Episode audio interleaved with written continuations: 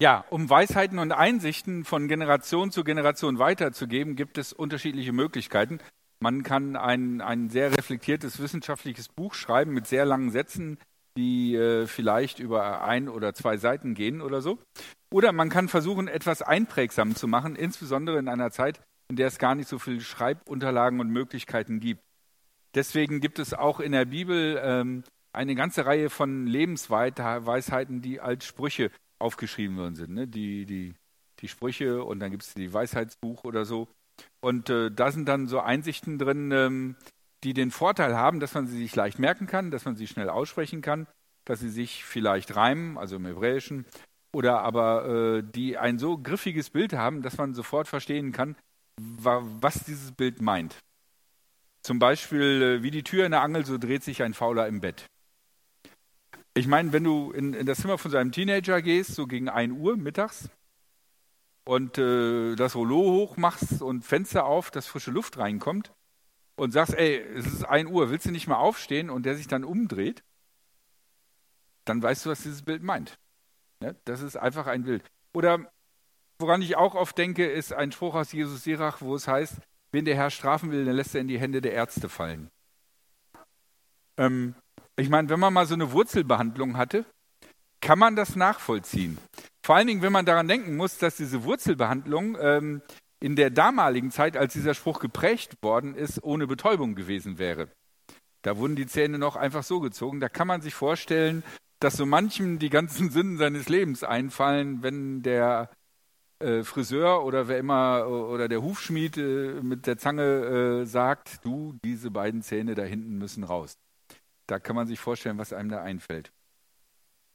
Ähm, momentan sind ähm, so Postkarten mit so, so, so, Lebensweisheiten voll in Mode. Irgendwie, man sieht sie überall an, an allen Läden und Ecken in Freiburg. Und wir haben einfach mal ein bisschen rumgeguckt und haben gedacht, es wäre vielleicht cool, einfach mal sich solche Weisheiten rauszupicken und zu gucken, machen die Sinn, was für einen Sinn machen die und wie stehen die im Kontext zu, äh, ja, vielleicht biblischen Einsichten. Und Daraus haben wir eine Reihe gemacht von, ich glaube, sechs oder sieben äh, Sonntagen. Und äh, heute ist also die erste Postkartenweisheit dran und die lautet so. Du kannst dich zurück und den Anfang ändern, aber du kannst jetzt neu anfangen und das Ende ändern. Zu diesem Satz möchte ich euch drei Gedanken mitgeben. Und der erste Gedanke ist die Würde des Menschen. Was wir in dieser Welt tun, ist getan. Das ist eine Konsequenz daraus, dass du die Vergangenheit nicht ändern kannst.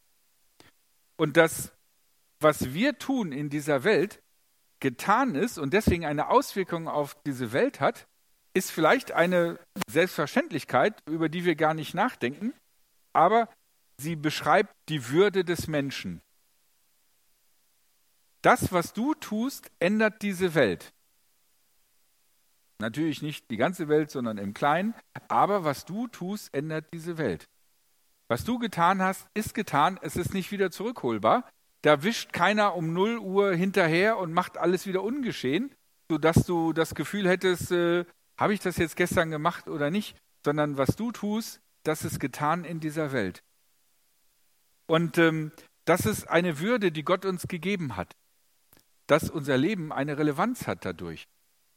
Es ist nicht egal, ob du etwas getan hast oder, oder ob du etwas nicht getan hast. Viele gute Dinge in dieser Welt sind geschehen, weil Menschen etwas getan haben.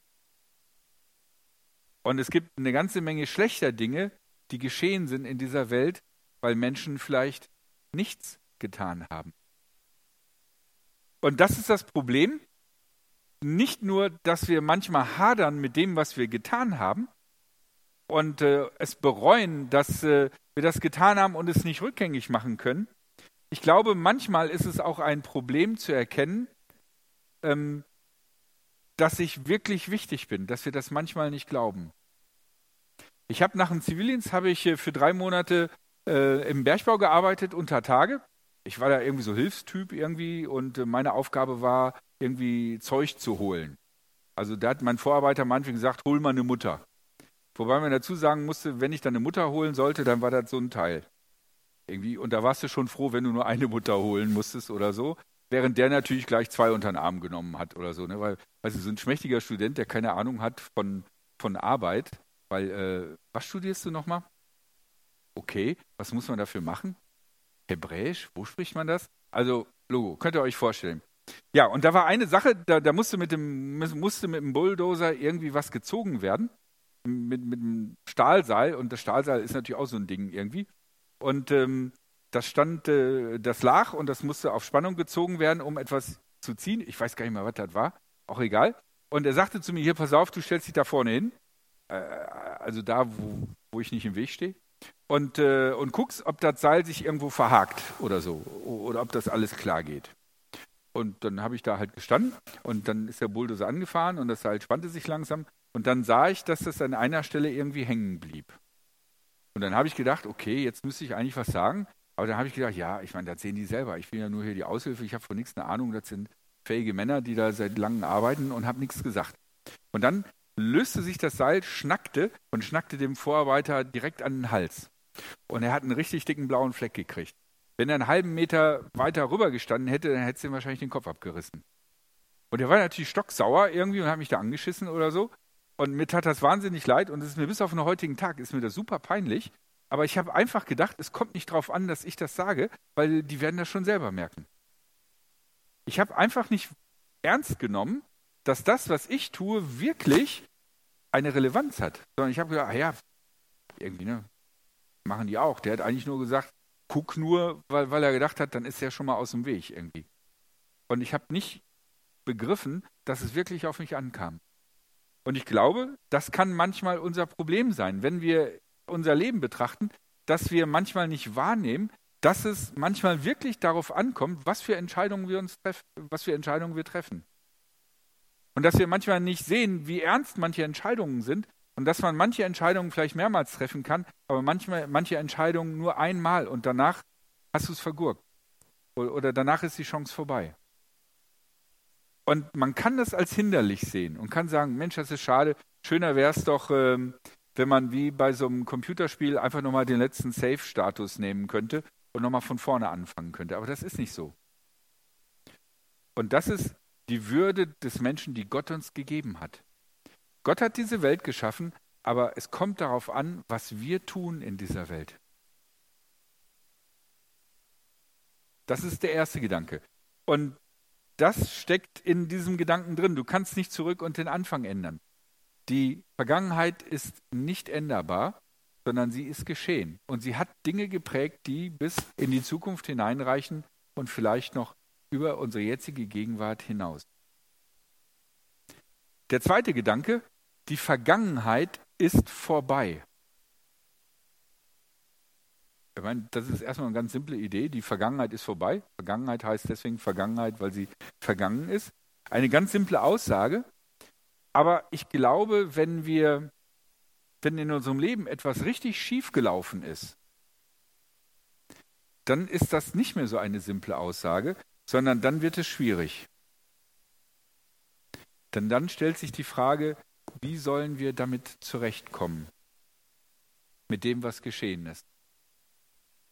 Und die Auswirkungen bis heute. Ich war noch nie auf sowas, ich habe nur davon äh, gehört, dass es das gibt, sogenannte Fakt-Up-Seminare. Also ich habe es verkackt, Seminare. Da geht es darum, dass Leute, die ein Start-up gegründet haben und, und damit pleite gegangen sind und die Idee doch nicht äh, richtig funktioniert hat, dass sie sich treffen und austauschen darüber, was sie falsch gemacht haben, wo sie gemerkt haben, jetzt geht es schief und wie sie es geschafft haben, den, den Mumm zu haben, äh, sich nicht zu schämen und zu verstecken, sondern frei darüber zu reden, dass da was nicht gut gelaufen ist und auch wie sie vielleicht äh, ja, dazu gekommen sind, aus diesem, was geschehen ist, eine Lehre zu ziehen, um das für, für die Zukunft irgendwie auszunutzen. Und ich glaube, bei, bei, bei solchen Sachen, oder ich kann mir vorstellen, dass bei so Sachen wie so ein Startup oder so, wenn du geschäftlich irgendwie da abgesoffen bist, dass das äh, vielleicht eine gute Möglichkeit ist. Zu überlegen, was habe ich diesmal falsch gemacht, was mache ich bei meinem nächsten Geschäftsentwurf besser. Aber ich glaube, bei persönlichen Katastrophen, die wir angerichtet haben oder die uns geschehen sind, und bei persönlichen Fehlentscheidungen, von denen wir im Nachhinein wirklich sehen, das war eine ganz dumme Idee, da ist das, glaube ich, nicht so einfach, dass man einfach sagen kann, ah ja, ist halt dumm gelaufen. Sondern da kann es uns schnell passieren, dass wir stecken bleiben in so Fragen wie, wenn ich bloß dieses oder jenes gesagt oder getan hätte. Wenn ich nur genauer hingehört hätte. Mensch, wenn ich das einmal nicht gemacht hätte, dann wäre es ganz anders gewesen. Und in solchen Situationen geht eine Menge emotionale Energie in diese Situation herein und kann uns unter Umständen die, die, die Energie und die Kraft nehmen, unsere Gegenwart und unsere Zukunft zu gestalten. Von daher glaube ich, ist es eine simple Aussage, die Vergangenheit ist vorbei und du kannst sie nicht mehr ändern. Aber ich glaube, es ist äh, manchmal gar nicht so einfach, das wirklich im realen Leben umzusetzen, die Vergangenheit abzuschließen und Vergangenheit sein zu lassen und zu sagen, ich will jetzt mein, meine Energie, die ich habe für mein Leben, will ich nicht benutzen, um meine Vergangenheit zu beweinen, zu betrauern und zu bejammern, sondern ich will meine Energie nehmen und will sie für die Zukunft nehmen, weil ich meine Zukunft gestalten will und weil ich noch Leben vor mir habe. Es ist also in manchen Situationen wichtig, die Vergangenheit abzuschließen und nach vorne zu gucken. Allerdings, ich meine, hier steht jetzt, äh, du kannst dich zurück und den Anfang ändern, aber du kannst jetzt neu anfangen und das Ende ändern. Ähm, wenn ich schon fünfmal irgendwie was äh, verbockt habe, äh, woher nehme ich die Zuversicht, dass ich tatsächlich noch äh, ein gutes Ende irgendwie hinkriege? Ist es nicht eher wahrscheinlich, dass ich beim sechsten Mal wieder irgendwie was daneben setze oder so? Vielleicht habt ihr das in eurem Leben auch schon mal erlebt, dass ihr irgendwie versucht habt, neu zu starten, vielleicht umgezogen in eine neue Stadt, äh, endlich aus der Schule, aus einem bestimmten Job raus, ihr kommt woanders hin, wo euch keiner kennt und ihr nehmt euch vor, ey, jetzt mache ich das alles anders. Jetzt mache ich nicht mehr die Fehler wie damals. Und dann nach einem Vierteljahr stellt ihr irgendwie fest, dass gespensterhafterweise irgendwie gewisse Sachen genauso wieder laufen wie vorher. Oder bei Beziehungen ist das manchmal auch so. Ne? Irgendwie eine Beziehung ist schiefgelaufen, man sagt sich, sowas tue ich mir nie wieder an. Dann lernt man jemanden kennen, verliebt sich und, und äh, alles auf neu gesetzt und dann auf einmal stellt man fest, das, das kenne ich doch von irgendwoher, das war doch in meiner letzten Beziehung auch. Und dann, dann, dann, dann wird einem gruselig und fragt sich, wie komme ich hier raus? Ist das ein Endlosfilm? Von daher glaube ich, es ist gar nicht so einfach zu sagen, okay, Vergangenheit ist dumm gelaufen, egal, jetzt gestalte ich die Zukunft neu und toll. Ich bin eher so ein depressiver Typ. Da gibt es, glaube ich, diese depressive Triade. Äh, gestern war es scheiße, heute ist es scheiße in Zukunft wird alles nur noch schlimmer. Und wenn du so denkst, dann hast du auch nicht so viel Zukunft. Das ist so meine Tendenz, so zu denken. Also, was gibt mir Hoffnung, Mut, Kraft, sozusagen äh, die Vergangenheit hinter mir zu lassen und nach vorne zu gucken und, und wirklich eine, eine, sinnvolle Hoffnung zu haben, dass es besser wird? Und da möchte ich eine Kernaussage der Verkündigung Jesu ins Spiel bringen. Ähm, Im Markus-Evangelium ganz am Anfang wird in, in, in, zwei kurzen Sätzen zusammengefasst, was Jesus so predigt. Ich meine, ihr kennt ganz viele Sätze unter Umständen von Jesus, was er so gesagt hat und so. Zum Beispiel die Ersten werden die Letzten sein. Oder, ähm, aber Markus fasst die Botschaft Jesu folgendermaßen zusammen. Er schreibt, die von Gott bestimmte Zeit ist da. Sein Reich wird sichtbar in dieser Welt. Ändert euer Leben und glaubt dieser guten Nachricht. Was diese Postkartenweisheit und dieser Satz Jesu gemeinsam haben, ist, es gibt ja eine Vergangenheit, die sollte, äh, so sollte es nicht weiterlaufen, sondern es soll eine Änderung kommen. Und deswegen sagt Jesus, ähm, ändert euer Leben. In einem anderen Evangelium äh, drückt er das noch ein bisschen drastischer aus. Da, da sagt er, äh, ihr könnt vor, Gott nicht, vor Gottes Reich nicht bestehen, so wie ihr jetzt lebt. Ähm, aber ich fand das irgendwie netter, passte besser. Okay, also hier steckt auch die gleiche Idee drin wie in dieser Postkartenweisheit, nämlich äh, ändere dein Leben. Lass es nicht so weiterlaufen wie bisher. Zieh Konsequenzen aus dem, was du getan hast und, und aus dem, was nicht gut gelaufen ist und ändere dein Leben. Aber die Frage ist, äh, warum kann ich hoffen, erwarten oder, oder denken, dass da tatsächlich was Besseres rauskommt, als was bisher gelaufen ist? Weil ich bin ja immer noch der gleiche Mensch und, und, und ob ich wirklich alles jetzt auf einmal wirklich besser kann, ist ja die Frage.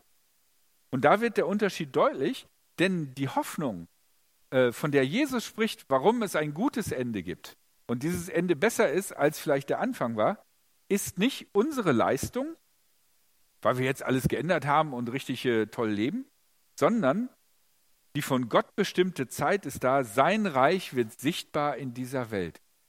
Das heißt, die Hoffnung, von der Jesus sagt, das ist das, worauf wir zugeht und das ist das bessere Ende, ist nicht unsere Leistungsfähigkeit, unser ausgebufftes System, wie wir jetzt Fehler vermeiden, sondern ist das Reich Gottes. Und deswegen sagt er, ändert euer Leben und glaubt dieser guten Nachricht. Die Kraft, mein Leben zu ändern, die basiert nicht auf dem, was ich schon immer war, sondern basiert auf dieses Vertrauen, das Reich Gottes wird kommen und deswegen kann ich mich ändern. Und das Reich Gottes ist das Reich Gottes. Das heißt also, das ist nicht mein Reich, also es ist nicht das Reich der gottesfürchtigen Menschen. Und wenn wir alle ordentlich klotzen, dann, dann kommt das, sondern ist das Reich Gottes. Das heißt, Gott macht das. Was ist jetzt das Reich Gottes? Ich meine, da gibt es sehr unterschiedliche Konzepte und manche waren friedvoll innerhalb der christlichen Tradition, manche waren eher kriegerisch. Ähm, wenn wir gucken, was Jesus so als wichtige Bestandteile sieht des Lebens als Mensch, der in der Beziehung zu Gott lebt, dann ist es, dass wir eine Beziehung zu Gott haben und dass wir mit Gott reden und uns von ihm beeinflussen lassen. Dann ist es, dass wir erkennen, dass wir selber einen Wert haben. Wir sind Gottes kostbare Geschöpfe. Aber wir erkennen auch, dass alle Menschen um uns herum, insbesondere die, die wir doof finden, auch Menschen sind, die kostbare Geschöpfe Gottes sind.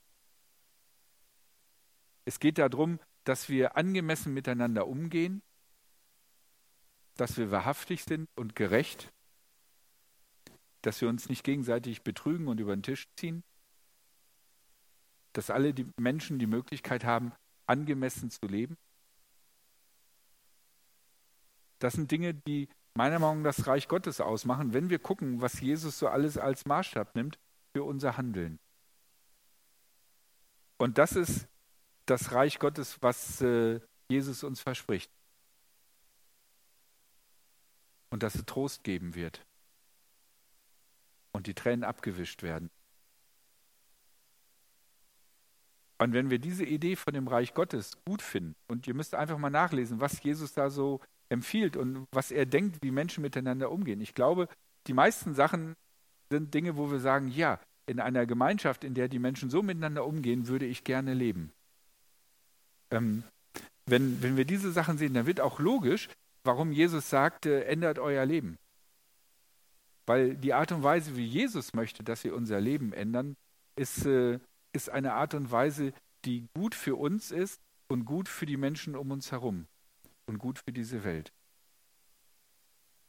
Aber die Perspektive des Reiches Gottes hängt nicht davon ab, wie knallhart wir das durchziehen, sondern die Perspektive des Reiches Gottes hängt ab von Gott, nicht von unserer Leistung. Und das ist ein grundlegender Unterschied. In dieser Postkartenweisheit, da liegt es letzten Endes an mir. Diese Postkartenweisheit zeigt nur auf, dass es die Möglichkeit gibt, anstelle der Vergangenheit nachzutrauern, die das jetzt in die Hand zu nehmen, um die Zukunft zu gestalten. Aber mehr als dass es diese Möglichkeit gibt, kann diese Postkartenweisheit nicht versprechen. Und da bietet Jesus eine andere Perspektive. Auch Jesus sagt, ändere dein Leben, aber er bietet die Perspektive, denn das Reich Gottes kommt. Und deine Aufgabe ist, auf dieses Reich Gottes zu vertrauen und dein Leben darauf auszurichten. Das sind die Gedanken, die ich euch aus diesem Spruch äh, mitgeben wollte.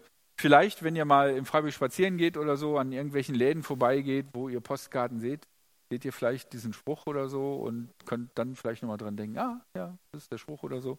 Genau. Okay. Jetzt ähm, wollen wir uns auf Gott konzentrieren und das Musikteam hat einerlei, einige Lieder vorbereitet, die von dem handeln, was Gott für uns getan hat und äh, was Gott Gutes in uns hineingelegt hat, was nicht verderben sollte, sondern genutzt werden sollte. Und das erste Lied heißt auch so, es heißt Beautiful Things.